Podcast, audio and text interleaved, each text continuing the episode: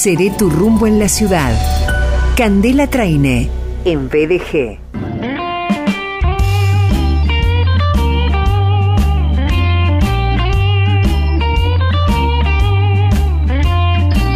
Este es el momento cuando en BDG descorchamos contenidos que tienen que ver con vinos, con con capacitación, con sommeliers, con, bueno, bodegas principales. Ella es una referente no solo en la ciudad, en la región, en la provincia, sino también en el país. Lo digo siempre, convocada por bodegas principalísimas para, por ejemplo, el lanzamiento de productos y también es una de las eh, más solicitadas capacitadoras en términos de restos eh, restaurantes, eh, escuelas de camareros, por ejemplo. Bueno, aquí está la reina de la vendimia, la verdadera reina de la vendimia. Cande, ¿cómo te va? ¿Cómo estás, Sergio? Qué placer, qué lindo viernes, qué hermosa hora ya está, la semana que viene empezamos a descorchar. Por favor, por favor. Es como la entrada del fin de semana absolutamente.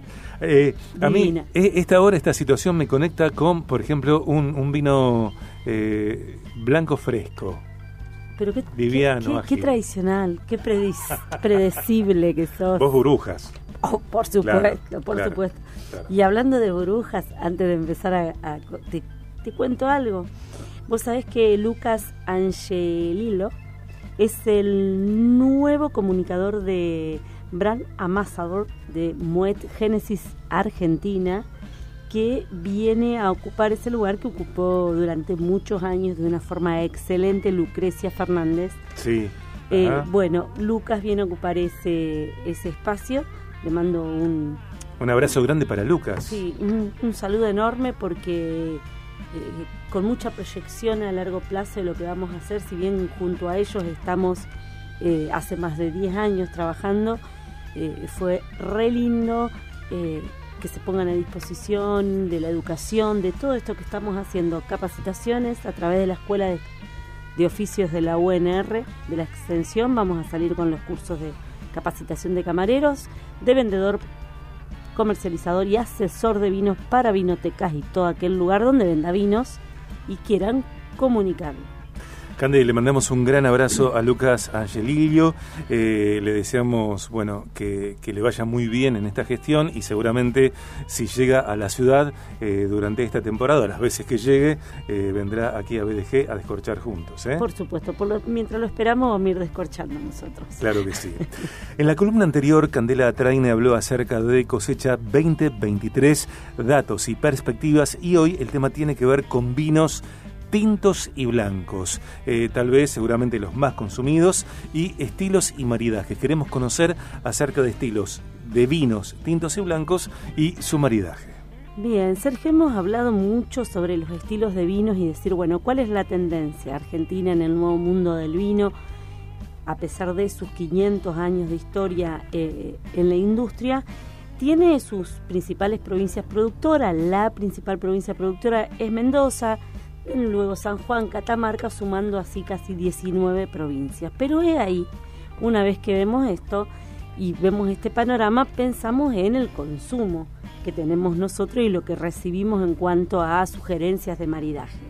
El consumo hoy está bastante repartido, si bien va, a ser siempre más de, de, tintos, pero no quiero hablar de números, quiero hablar de, de esto que se logra romper, es de, tenemos muy buenos blancos, eh, aquellos grandes tomadores de vino tintos o frecuentes tomadores de vino tintos han decidido incursionar por aquel eh, por el mundo del, del, vino blanco dejándose llevar sí, por supuesto por sus variedades por sus estilos de vino que eso es muy determinante.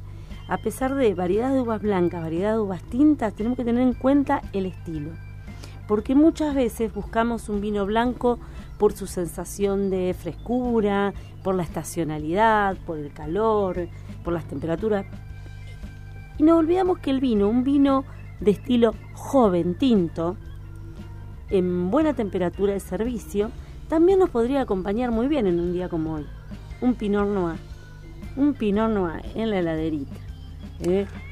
Eh, a ver, que no sea blanco, si está a temperatura también es una excelente opción. Sí, que está dentro y si es de estilo de vino joven, que va a tener notas mucho más frescas, eh, a frutas, eh, fresca la sensación que nos va a dar en boca, podríamos decir que cuidando la temperatura de servicio y fijándonos esto, estilo de vino jóvenes, que son aquellos que están pensados para el consumo dentro de los 3 o 4 años, que no se puede guardar en, mm. Demasiado tiempo, podemos pensar que ese vino es un vino que en buena temperatura rompe estacionalidad. Decimos que, que es un vino fresco sin mayores complejidades, ni en el servicio ni en el momento de consumo. Ese estilo de vino joven. Puede haber blancos, puede haber tintos, puede haber rosados.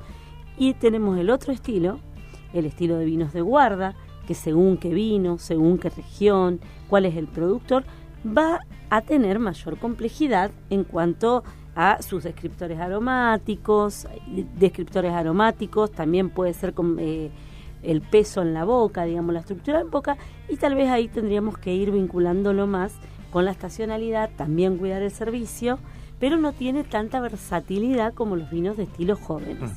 A mí no me gusta el llamado vino de verano. Me gusta llamar, buscar un estilo para la estacionalidad, porque si no es como que se encasilla un vino en una estación, en, la estacionalidad, un vino rosado, solamente en verano. No, oiga, si unas buenas pastas eh, van muy bien con un vino rosado en invierno. Eh, una es la experiencia si uno bebe un vino eh, solo bebo un vino, bebemos un vino después de, una cena, bueno, cuando sea. Eh, otra es la experiencia de beber un vino cenando, almorzando o comiendo, lo que sea. Digo, también incide en el resultado de la experiencia de beber, sea un vino blanco, un vino tinto, aquello con lo cual yo lo maride. Exacto, y ahí podemos entrar en, en decir, un Pinot Noir de todas las variedades tintas es la que tiene tal vez mayor suavidad o mayor elegancia. Porque es más joven. Porque su composición, de su tipicidad, tiene que ver con eso. Tiene que ver con esa estructura que no es lo mismo que un Cabernet Sauvignon, que es mucho más potente. En el momento de pensar un maridaje, Sergio, es indispensable seguir algunas, algunas reglas. ¿eh? para que ninguno de los ingredientes que voy a acompañar en la comida pueda eh, em, deslucir o pueda apagar o, generar un, impacto no, agradable en boca. Por ejemplo, si como eh, vamos a decir que las anchoas de por sí sola, lo que tenga mucho salado, si está eh, incorporado en un plato que no tenga un buen equilibrio, con algo fresco, algo cremoso, no va a ser amigo del vino no va a ser amigo del vino, ni del vino blanco ni del vino tinto. Que no es lo mismo decir la anchoa es un enemigo del vino. No, no, no. Si no está equilibrado como un componente en el plato, está, imagínate, o podemos pensarlo en una pizza, podemos pensarlo en una ensalada, con algún boconchín, alguna hoja verde y algún tomate seco, con un blanco que tenga un estilo joven, fresco, un chardonnay o un sauvignon blanc, puede andar bien. Con esto es decir, una regla que no tenga, que no tapen los sabores, que se encuentren. A eso hace relación el maridaje o el acuerdo entre la comida y la bebida. Es que ninguno de los, que se puedan potenciar, que se puedan acompañar sin deslucirse ninguno de los dos.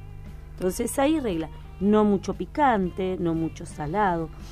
Y hay algo que hablamos poco, y se expresa mucho, ¿Qué es la temperatura de los platos. En esta estacionalidad tal vez no, pero cuidar que nosotros tenemos que tener una temperatura en el servicio, que no es la caliente que, igual que cuando comemos la empanada, estamos ¿sí? abanicando la boca porque estamos tragando lo caliente. Bueno, eso, cuando el vino viene atrás, va a ser un efecto, te diría, hasta negativo, porque las papilas gustativas y todo están en tensión, eh, hablo en un término no técnico, eh, no técnico con respecto a eso, pero sí genera una tensión que evita que el vino pueda expresarse en boca, pueda encontrarse en buenas condiciones en la boca. La temperatura, los picantes, los salados, el demasiado exceso, en el caso de las eh, burbujas, maridaje. Pensamos que el maridaje estaba asociado siempre a la torta de cumpleaños. Eh, al, cierre o a la, festividad de las 12 de la noche en la fiesta, que lo hemos hablado muchísimo acá. Tratemos de que nada sea, buscamos un equilibrio con los espumosos. Primero ponerlo de aperitivo, después llevarlo para tipos de, de postres que potencien. Si lo ponemos con dulce de leche y crema, eh, y solamente eso, lo más probable que la sensación que nos quede es de mayor acidez en la boca y vamos a decir, no me gusta el champagne, mm. estamos bebiendo espumoso en regla general y va a tener que ver con el encuentro, identificar el estilo, blancos y tintos, eh, puede ser tranquilos, sin burbujas, de estilo joven o de estilo de guarda, vinos con burbujas con método Charmat y método Champenois. En el caso de los espumosos, el método Charmat está más asociado al vino estilo joven en cuanto a la elaboración y, la, frescura y, el consumo eh, del vino. Y después buscar las reglas, que ningún ingrediente tapen los aromas. Hay alimentos como en exceso la anchoa, el espárrago, el huevo, el picante. Eh, si, si está desequilibrado ese componente en un plato con otros eh, elementos, no va a jugar a favor del vino. Equilibrio crocante, frescura, ¿eh? Eh, cremosidad, son como algunos tips. Crocante, frescura, cremosidad, tiene que estar en un plato bien armadito para que pueda encontrarse ahí. Estilos y maridaje de vinos tintos y blancos, la temática que hoy describe, que presenta, que profundiza Candela Trainer. Recordamos que Espacio Rumbo está allí en Mitre 577, piso 3, oficina 1. El móvil Rumbo es el 341 5 45 38 41. 341 5 45 38 41 rumboservicio.com.ar. Escribimos a rum, perdón, a contacto arroba rumboservicio.com.ar. Contacto arroba rumboservicio.com.ar. Dos cuentas de Instagram, arroba rumbo-capacitación, arroba maría-candela-traine. Traine se escribe con la I latina. Cande, ¿un vinito para este fin de? Un vinito. Caluroso fin de... Calurosísimo, podemos poner un vino de estilo joven. Claro. ¿Qué te parece? Un latitud 33, si te gustan el tinto, podés ir tranquilamente bien fresquito por un Malbec. Y si te gustan los blancos de estilo joven, latitud 33, Sauvignon Blanc. ¿Cuánto incide en la experiencia de beber la temperatura de la copa vacía? Digo, ¿tiene que ver que, con que yo voy a descorchar un vino? ¿Pongo las copas en la nevera? Pero qué buena pregunta, Sergio, me sorprendiste hoy. Mira, puede ser ponerlo en la nevera o nos puede pasar que no sabes qué buen truco, llenas de hielo, como hacen bartender, llenas de hielo, descartas ese hielo, esa es la forma de enfriar la copa y eh, luego hay, y si no, otro truquito, jarrita de bebida, ese Sauvignon Blanc con unas hojitas de menta, unas rodajitas de naranja, mucho hielo, trago con vino. Bueno, podremos descorchar eh, con todos esos, detalles eh, con mis eh, compañeros de mesa cuando estuvimos en la presentación de Atamisque en el, en el Minador, en el, en el resto panorámico, genial, convocados por vos. Bueno, podríamos convocar a ese grupete y descorchar, porque son todos discípulos tuyos. Sí, vamos, vamos, tenemos que hacer la, tenemos que hacer la visita. Vamos a ir por ahí por Pinot, vamos a hacer todo el recorrido, Sergio. Eh, buen fin de semana. Gracias, qué placer, gracias, gracias, gracias. Candela en el viaje.